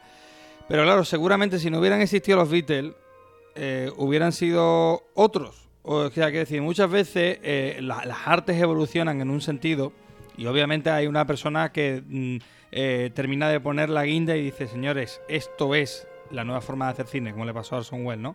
Pero es imposible que una sola persona eh, sienta, o sea, llegue, le llegue una divinidad y le diga, no, el cine a partir de ahora, durante los, durante los próximos 100 años de su historia, va a ser esto que vas a hacer tú ahora mismo. Entonces, claro, cuando se escarba un poquito, se encuentra lo que, lo que tú estás diciendo. Tenemos a un guionista, ¿vale? Eh, Orson Welles, por supuesto, mm, eh, eh, tenía clara por dónde iba la historia y todo lo que tú quieras, pero tenemos a un guionista mm, bastante experimentado, con, con muy asentado en Hollywood, muy eh, partícipe de las, de las dinámicas políticas del, del momento, muy marcado eh, políticamente hablando, tal, que decide vomitar toda su, toda su realidad y todo lo que él ha vivido, vomitarlo en un guion. Y luego coge Orson Welles y hace una maravillosísima película, marav- maravillosamente dirigida, maravillosamente interpretada, donde se rompen muchísimos moldes, ¿vale? Pero que, hombre, tiene su base en lo que lo tiene. Y no hay que. No hay que. eh, no tiene ni, esto no es ni bueno ni malo, es la realidad. Pero esta con- constante simplificación que te, que, que a la que nos vemos eh, arrastrados constantemente de no, Fulanito lo revolucionó todo. Bueno, Fulanito estaba allí. Y además, mea culpa, mea culpa la primera nosotros, que solemos Claro. hablar de las películas en términos de su director. Sí, hombre, sí, sí, sí, sí, no, efectivamente. Sí, sí, es verdad. Vamos a ver, y, y- y- y es la figura que más fascina y, y- y es seguramente el, último responsable de lo que pasa en la película. Es que eso es innegable, ¿no? Pero bueno, una cosa no quita la otra. O sea, no un- una película al final es un trabajo de cientos de personas y no todos tienen el mismo nivel de importancia, pero hay desde luego una, un- una parte alta en, en la lista que, bueno, están más o menos ahí, ahí. Sí, el director al final puede decidir meter este plano o filmar este guion o, no, o, o usar el presupuesto en esta secuencia y no en aquella. Pero eh, sin, sin un guion como el de como el que escribió Herman Mac, Mankiewicz, eh, Mankiewicz. no- Mankiewicz no hubiera sido posible. aún. Claro, además hay otra cosa que. Hay otra cosa que dice Fincher y, y a mí me duele en el alma porque yo mm, dedico mi vida a, a buscarle una intención y a buscarle un sentido al audiovisual. Y es que eh, en las películas, comenta, mm, se pretende siempre que todo es intencionado y en realidad es un caos que, que funciona de alguna manera. Esa Sí. es su perspectiva como director, ¿no? Y eh, va resulta que, que tiene razón, ¿no? Claro. Y que nos empeñamos una y otra vez en, en- en ver patrones donde quizá no los haya. Sí, especialmente además eso, nosotros, ¿no? Que estamos siempre buscando mm, eso, patrones, referencias, eh, estilos, conductas que vienen de películas anteriores y tal. Y, eh, quizás hay algunas cosas que son más, más orgánicas, más naturales de lo que, de lo que, mm, de lo que una- un análisis cinematográfico luego te puede dar, ¿no? No, cuantísima. Bueno, nada más que hay que recordar el ejemplo, este ejemplo que se pone 100 millones de veces de que, de que Tiburón se rodó como se rodó porque se jodió el muñeco desde el principio. No había un tiburón y tuvieron que eliminarlo hasta prácticamente las últimas secuencias, ¿no? Eh, ¿Responde eso a tener un plan perfectamente establecido, meticuloso, de cómo va a rodarse una, una ópera prima prácticamente? Pues no. Pero lo que sí dice mucho es de, su director, de sus actores y de, y de todo un equipo que es capaz de enfrentarse a, una adversidad tan grande como es esa, ¿no? Y fíjate, como luego ha sido un estilo mil veces eh, mm, imitado, ¿no? Esa, esa falta de- de presupuesto se ha convertido en un estilo de imitar. Así que yo quiero decir Sí, además... a, si- a simular, digamos. A simular, sí, sí, efectivamente, no imita, imitar queda muy feo. Sí, así- es verdad, como referencia. No, a no, perdona, referencia. imitar, imitar incluso, yo te lo digo, imitar lo veo bien, simular lo veo peor. De mira cómo estoy haciendo una película a lo loco, pero no estoy más que copiando lo que está haciendo otro. Ya. Pero estoy muy loco, ¿eh? ¿A quién, estoy muy loco a y no sé lo que hago. ¿a ¿eh? quién le vas a soltar la puya ahora? ¿A quién? ¿A quién, quién- a quién tiene el No, no, en cabello? general, en general, ¿eh? Vale, vale, vale. Esto es, esto es muy es muy, muy universal. Vale, vale, vale. Yo sí quiero decir que eh, eh, aviso a navegante, ya sabéis que a mí me encanta eh, eh, pone- poner siempre el aviso, porque no, no quiero que nadie se vaya de aquí con el hype de hostia, es la mejor película de Fincher o está. está-". A ver, aviso a navegante, es una película densa, ¿eh? Una película densa, en blanco y negro, donde la, mayoría de la parte, de la, o sea, la, mayor parte de lo que vemos es diálogo. Eh, es un es una mm, una, es una sociedad bastante áspera, no es ese Hollywood eh, glamuroso y maravilloso que estamos acostumbrados a ver cuando se hacen películas de, de mm, fin, de figuras del cine de los años 30 y todo ese rollo. Y no es una película eh, tan, tan, no sé. Es un poco iconoclasta, la verdad. Sí, ¿eh? sí. Un poco bastante. Eh, un poco bastante. Y no es tan fincheriana como otras películas. No es como cuando Fincher hizo la red social, ¿vale? Eh, lo digo porque eso, bueno, simplemente por, por poner las cosas en su sitio para que la gente no se vaya, no vaya confundida o a darle al play en Netflix. Que por otro lado, si estáis suscritos a Netflix, yo desde luego no perdería la oportunidad de darle al play. Que si, que si no queréis la quitáis a los 20 minutos. Vamos, que tampoco. Vamos. No, no, la quitáis a los 20 minutos. Quizá los 20 minutos sean los peores en el sentido de que mm, uno está situándose todavía. Sí, es una película. Darle una que oportunidad en- sí. porque es una. O sea, está maravillosamente dirigida, maravillosamente fotografiada, maravillosamente interpretada. Totalmente. Y, bast- y- bastante bien escrita. Mm. Así que, aunque son más de dos horas y media, creo que es un viaje que merece la pena. Me, me da la sensación eh, que esta película. eh, hombre, eh, me da la sensación, no, vamos a ver, esta película es la de este año. O sea, este, este año es Mank. Me estoy hablando de la, dinámica de Netflix, ¿vale? Este año es Mank, el año pasado anterior fue El Irlandés, el año pa- pasado Sí, y anterior fue fue, Roma, etcétera, ¿no? Exactamente. Entonces, esta- es la gran película, la, la buena película de Netflix de este año. Hay otras. Sí, la de los Oscars. La de los Oscars, efectivamente, hay otras buenas. Yo, yo estoy esperando la- las historias de matrimonio de este año, la estoy esperando, porque a mí fue una película que me encantó el año pasado, por ejemplo, ¿no? Entonces, eh, eh, creo que con esas tres referencias, Roma, el irlandés, ya, o sea, con esas dos referencias, ya os podéis hacer una idea del tipo también de película que os vais a encontrar, ¿vale? Es una película muy, muy de, muy de Fincher, muy suya.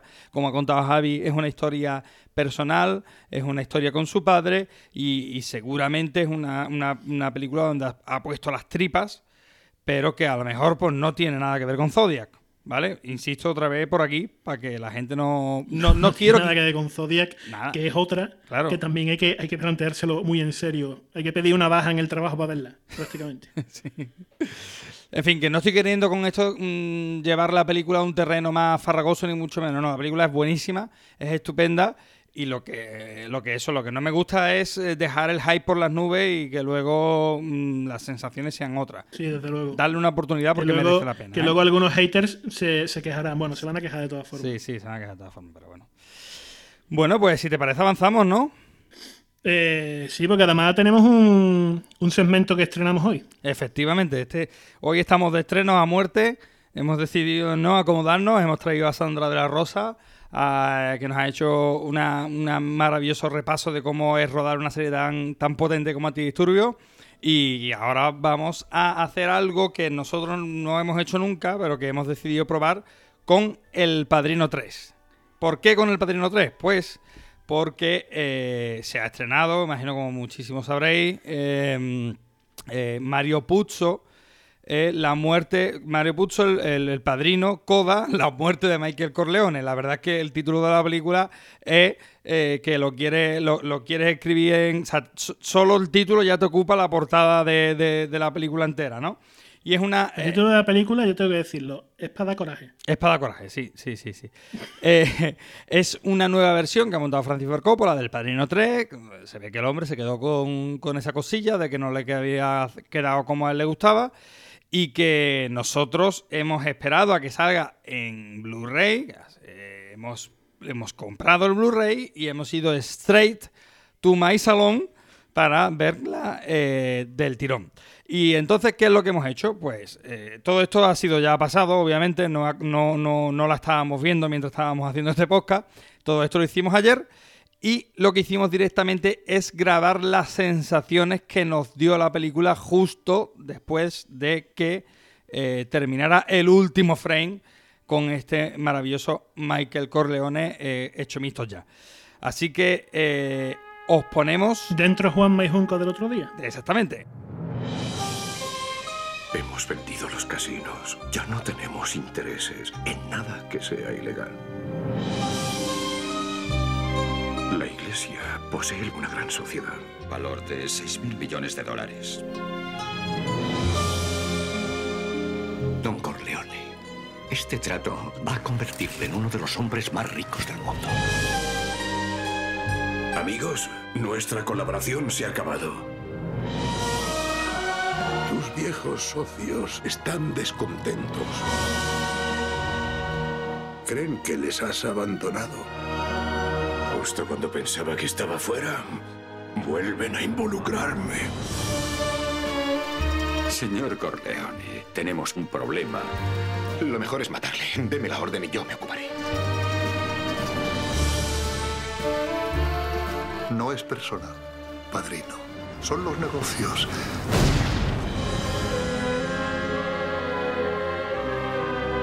Eres el único que queda en la familia con la fuerza de mi padre. Es Vincent Corleone. Nuestro verdadero enemigo aún no ha enseñado su verdadera cara. Cuando vienen, vienen por lo que tú más quieres.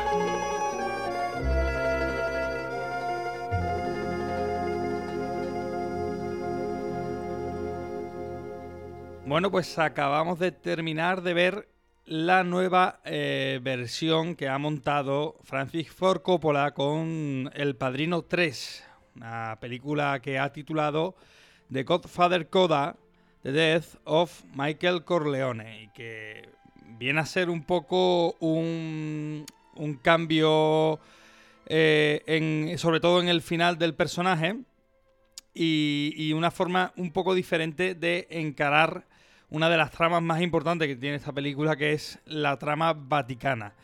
Entonces, bueno, mmm, nos la hemos puesto el mismo día que, se, que ha salido eh, a la venta en Blu-ray y en DVD, porque somos así de legales. y acabamos de terminar de verla ahora mismo. Javi, ¿qué, qué, impresión tienes? Es un problemón porque, mmm, evidentemente a mí, igual que a todo el mundo, me encanta esta saga. Y El Padrino 3 la había visto una única vez y al igual que todo el mundo había quedado bastante decepcionado. Debo decir que aunque los cambios son a mejor, mmm, la película sigue siendo problemática. Sí. No descubro nada a nadie si digo que la elección de Sofía Coppola, mmm, el máximo problema que le veo es que ya la interpretación la tiene bastante, bastante verde y no está a la altura de una saga de este calibre. Y, en fin, siendo hija del director, apesta demasiado a nepotismo y entonces, entonces da coraje, ¿no? Da coraje. Yo sí. eh, respeto, o sea, yo entiendo que un padre quiere lo mejor para su hija, yo entiendo que él es libre de elegir, pero... Eh, y, y, se puede ser una persona muy talentosa y sin embargo no estar preparada en ese momento y no para pre simplemente, afrontar ese papel, ¿no? Simplemente es el problema es que no estás a la altura. No estás ha demostrado mucho, pero en ese momento no estaba a la altura de una. O sea, de, además de un, de un, ancla emocional tan descomunal que tenía que ser. Ella tenía que ser el núcleo emocional de la película. Correcto. Tenía que ser el corazón de Michael Corleone. Y expresa muy poco. Entonces, esa es una de las cargas fundamentales que estaban en la versión de su momento de los 90 y sigue estando ahora, ¿no? Pero vamos, que en general la película, mmm, en el mejor de los casos, es un es un homenaje a, al desgaste, a como todos los temas y todas las cuestiones que han perseguido a Michael Corleone a lo largo de su vida están ya totalmente agotados mmm, y él mismo está ya que, que, no puede con su, con su cuerpo ni con su alma. Pero por otro lado, o sea, eso sería eh, visto desde el, el prisma más positivo posible, ¿no? Pero lo que realmente da la impresión es que los que están agotados son los que están realizando la película y eh, sobre todo en la dirección de Coppola, mm, es, bueno, y también en el guion, es mm, todo muy artificial, no, no progresa, o están todos los, los elementos, pero mm, nada fluye de forma orgánica cuando, cuando Vincenzo Corleone se hace don, no es orgánico, cuando la familia salda cuentas al final, no es orgánico incluso que muera la hija en el último momento, no se siente orgánico. Entiendo por qué. Todo tiene sentido, todo, todo es una conclusión lógica a toda a, a, la saga de los Corleones, pero no funciona. Esa es la impresión que vuelve a quedarme. Creo que esta versión mejora la, la que se estrenó originalmente, pero no tanto como me hubiera gustado. Claro, a ver, yo creo que Coppola, eh, por segunda vez este año, nos ha vendido un poco de humo. Esa es la sensación que me da a mí. Eso, dicho, Eh, dicho en plata y claro. Sí, porque ya vimos eh, la nueva versión, el Final Cut que hizo con Apocalipsis Now. Eh, mm, algo que estuve encantado de disfrutar en una sala de cine. Es una película que me encanta, pero que yo francamente tampoco noté grandes diferencias con respecto a la versión original mm, ni al Redux. Eh, el, el disfrute es más que nada verlo en es- pantalla grande. Exactamente, el disfrute es, es ver el clásico, ¿no? En, un- en una sala de cine y, y con el olor a palomita y todo el romanticismo que ello conlleva, ¿no?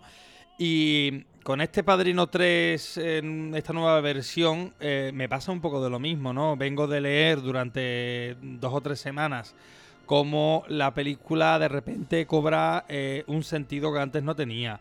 Eh, cómo Diane Keaton ha declarado que es eh, de lo mejor que le ha pasado en su carrera volver a ver, a ver esta película remontada. Cómo, mm, eh, cómo toda la trama vaticana toma un sentido diferente con el nuevo arranque de la película.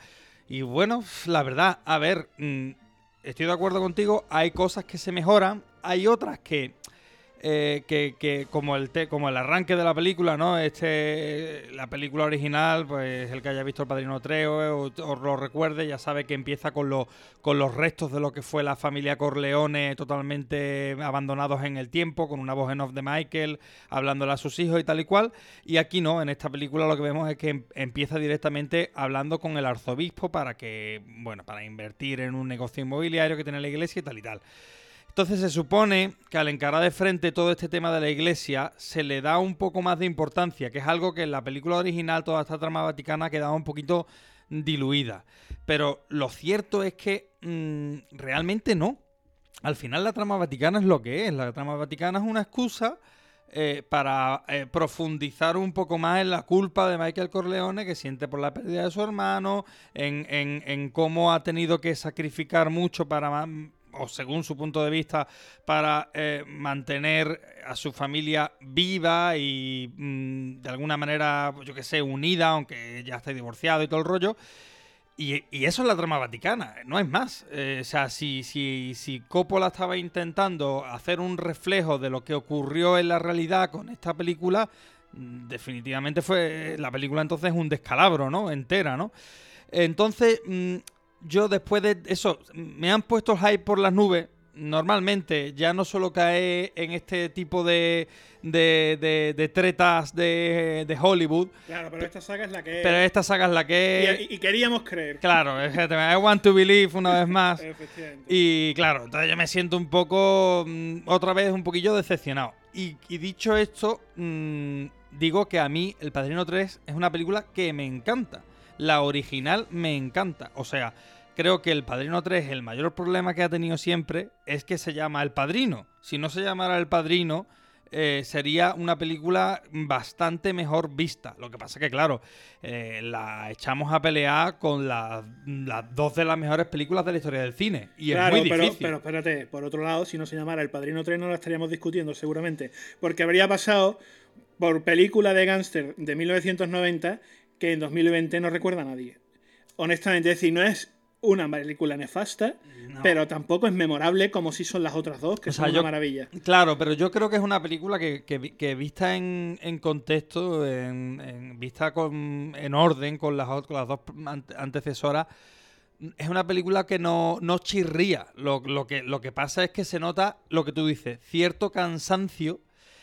Y, eso quizá juega en su contra, ¿no? O sea, este Michael totalmente derrumbado, mm, quizá lo que hay detrás es un Coppola sin ganas de hacerla, no lo sé, no lo sé, ¿no? Eh, dice, vamos a ver, en teoría sí, en teoría Coppola quería, hacer esta película, quería trabajar con Mario Puzo una vez más, no es como la segunda parte, que esa sí que dijo él que no la quería hacer y la hizo porque, eh, bueno, le pusieron la pasta por delante y, y no supo decir que no, ¿no?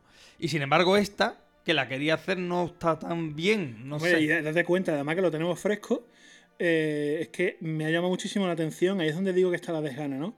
Incluso en ese, en ese clímax fundamental que es la verdadera muerte de Michael Corleone, bueno, es su remate, ¿no? Que es la muerte de su hija, la planificación de esa secuencia de los disparos es mm, bastante, bastante cutre. O sea, vale que. Y no me vale decir. Mm, aceptable. Estamos hablando de la culminación de los Corleones, estamos hablando de Francis Ford Coppola, estamos hablando de una serie de actores implicados que son leyendas del cine, y me haces una planificación cutre. Yo creo que en este contexto es inexcusable. Sí, eh, la planificación de la película entera a nivel realización, lo hemos hablado tú y yo durante la, durante la peli, digamos que tiene ese fallo de ser un poco televisivo, ¿no? O sea, le ha pasado a muchas películas también de los 90, esa contaminación de, de la televisión, de, de un poco grabar rápido, de solucionar con el plano general y los dos planos contra y los planos contra planos y, y ya tenemos una secuencia montada. En esta película se nota. Y salvo por dos o tres momentos de, de, de verdadero uh, destello cinematográfico, ¿no? Y de verdadera maestría, porque Coppola al final. Pero eh, vamos, dos maestro. momentos, dos momentos que duran juntando los minutos y medio en una película de 2 horas 37 minutos. Hombre, Que- eh, no seas tan duro, hombre, coño. No, no, yo te lo digo en serio. O sea, yo he percibido un par de planos o tres. Sí, sí, a sí, eso me refiero con momento, pero es que eran planos contados. Sí. Y es una peli de más de dos horas y media. Sí, sí, sí, Es un poco escaso.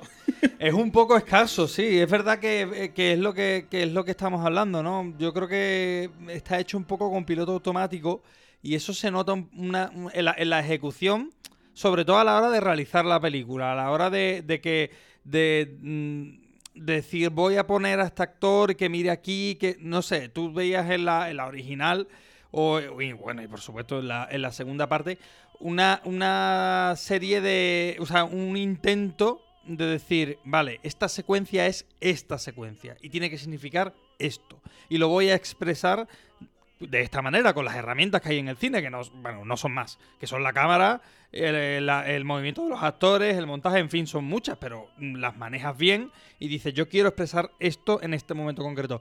Y aquí no, aquí da la sensación de que es un, todo un poco sobre la Eh, marcha. sí, dice, ¿no? el guion, dice el guion que estamos en Sicilia. Pues habrá que poner Ah, la cámara en Sicilia. exactamente. Y digo, ya, ¿y qué más, no? Eh, sí, un poco, le pasa un poco eso, pero vamos, yo con todo y con eso quiero, quiero seguir, no me quiero pasar a, a tu bando, no, no, no quiero, no quiero, porque a mí es que la película me gusta muchísimo, me ha gustado siempre, y lo que sí que digo que a Francis Ford Coppola, por favor, que deje de vendernos humo, eso sí, que- eso sí que lo pido desde aquí. Yo entiendo que tiene que comer, que tiene que pagar los viñedos, pero que no me diga que esto es eh, la panacea cuando esto es el Padrino 3. Claro que no. Y, y mi bando, y mi bando que quede claro que es el bando de una persona que ama el padrino y que se ha visto Sí, Los sí, Sopranos. y que, que se ha visto, espérate, nadie, ¿eh? pero espérate, y que se ha visto el Los Sopranos entera tres veces.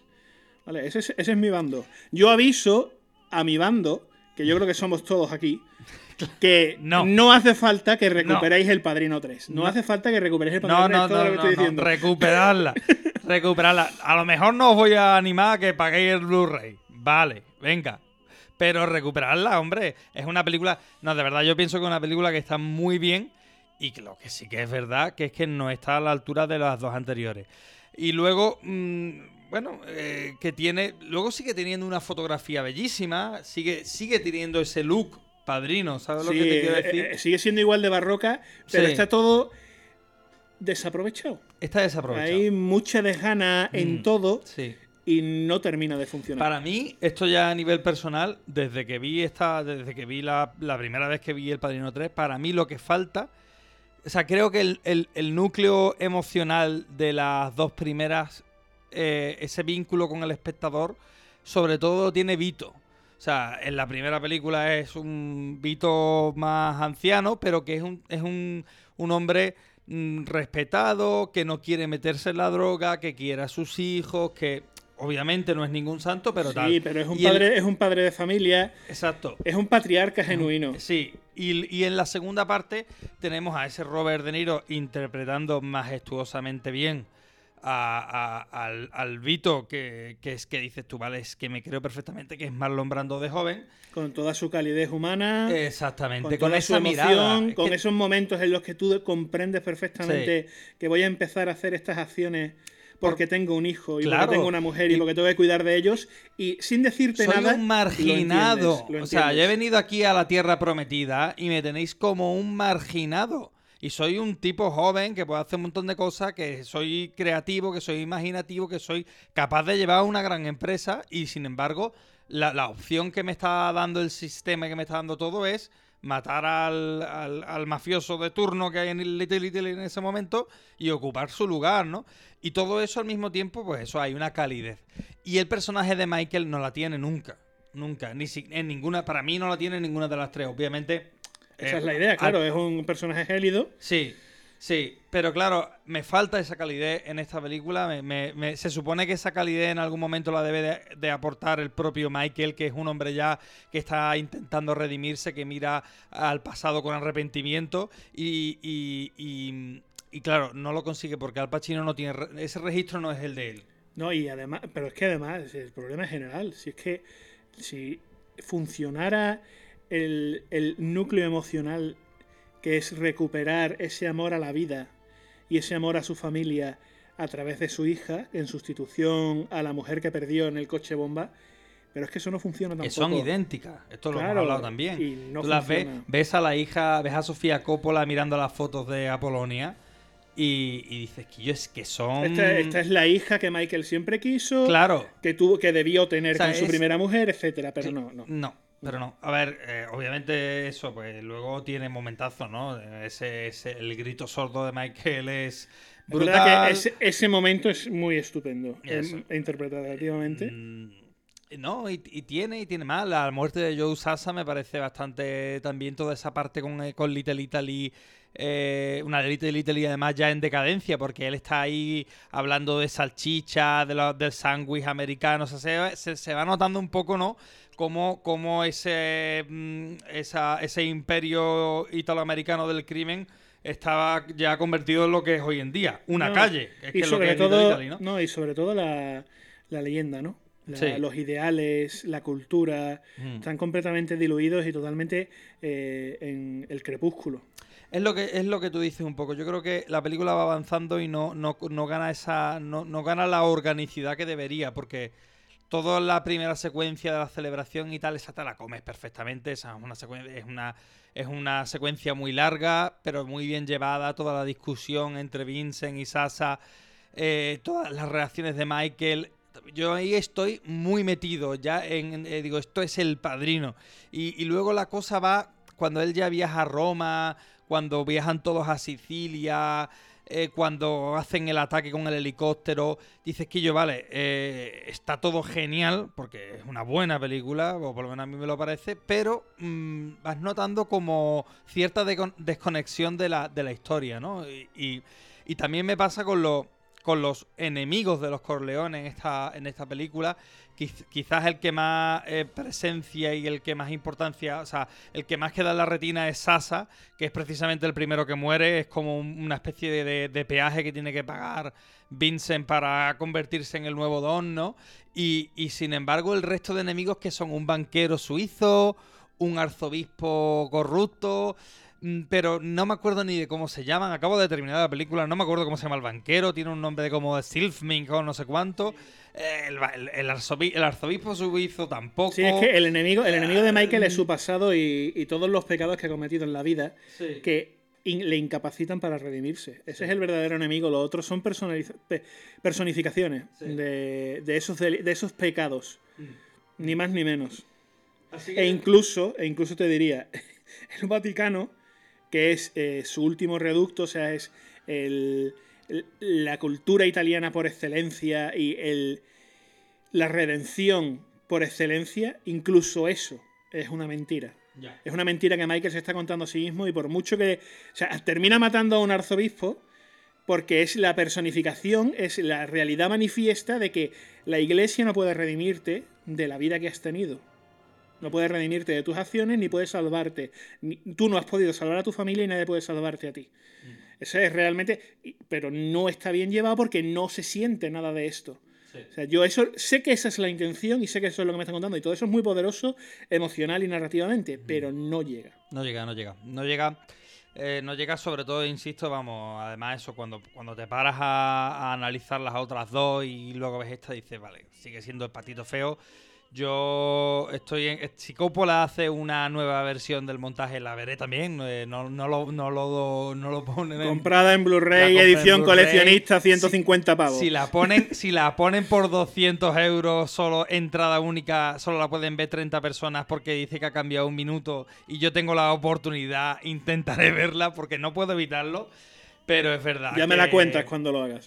ya es verdad Ya que viene y me la cuentas y eso. Luego la objetividad mm, aparece como una pisonadora y, y- y te, y te, en fin, deja la película en su sitio.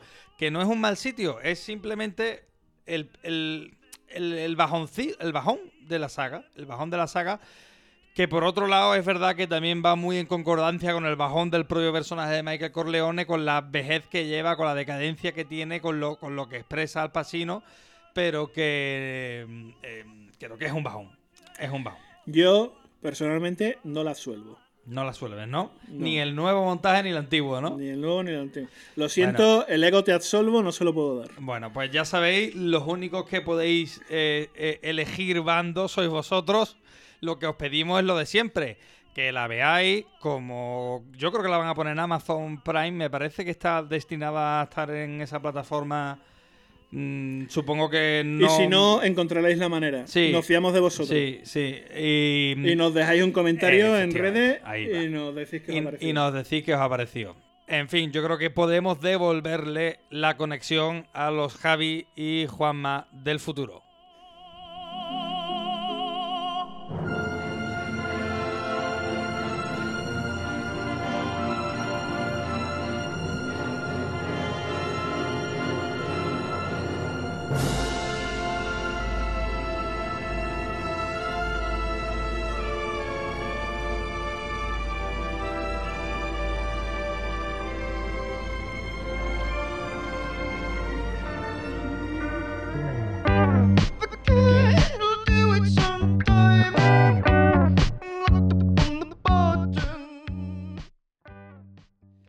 Bueno, pues ya estamos de vuelta en el presente. ¿Cómo te, cómo te has sentido escuchándote a ti mismo en el pasado, Javi? ¿Has recordado tiempos mejores?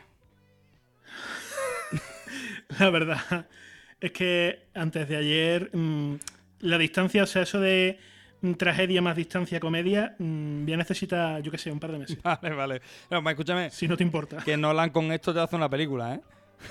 No, no, no, no, no digas nada, no digas nada. Lo dejamos ahí. Lo dejamos ahí. ¿Eres tú el que provoca? ¿Yo qué le hago? Ya, ya, ya, ya. Es que me gusta, me gusta buscarte, me gusta buscarte.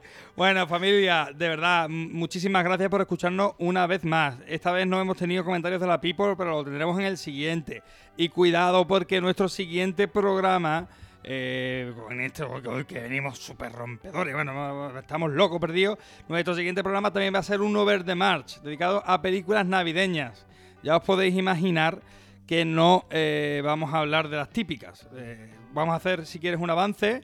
Vamos a hablar de Gremlins, vamos a hablar de Tokyo Godfather, vamos a hablar de Krampus, se llama Krampus, ¿no, Javi? ¿Correcto? Y vamos a hablar de Plácido.